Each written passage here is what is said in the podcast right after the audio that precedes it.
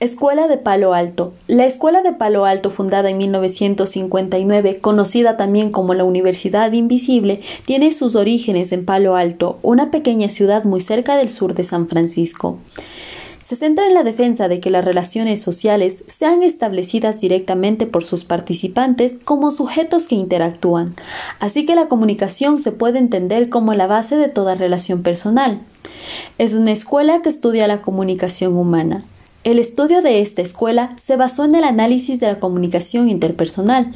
La comunicación interpersonal es el proceso por el cual los seres humanos intercambian sentimientos o información mediante mensajes verbales y no verbales.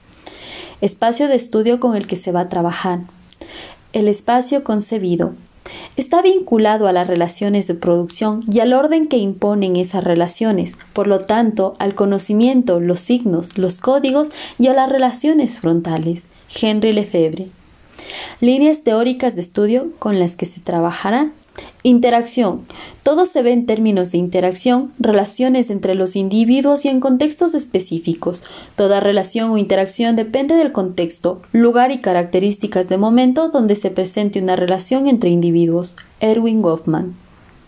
Kinésica. Teoría sobre el uso de la gestualidad, el lenguaje del cuerpo y los movimientos. Birwitzel.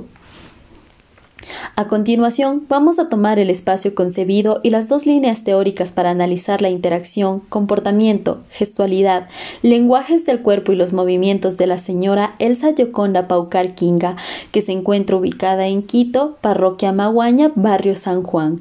Asimismo, analizaremos la problemática del uso de mascarilla y distanciamiento en tiempos de pandemia.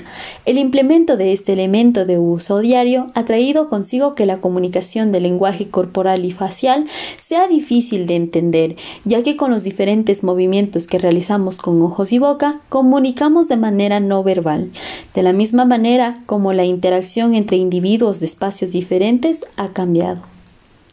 La señora Elsa Yoconda Paucar Kinga es dueña de un pequeño micromercado que ofrece todo tipo de productos a sus clientes del barrio San Juan, por lo que estaremos grabando, observando y analizando la manera de interactuar y reaccionar con sus clientes y familia, ya que el individuo tiende a comportarse de maneras diferentes dependiendo del lugar donde se encuentra, según las personas con las que esté interactuando y el tipo de evento o acontecimiento que esté ocurriendo.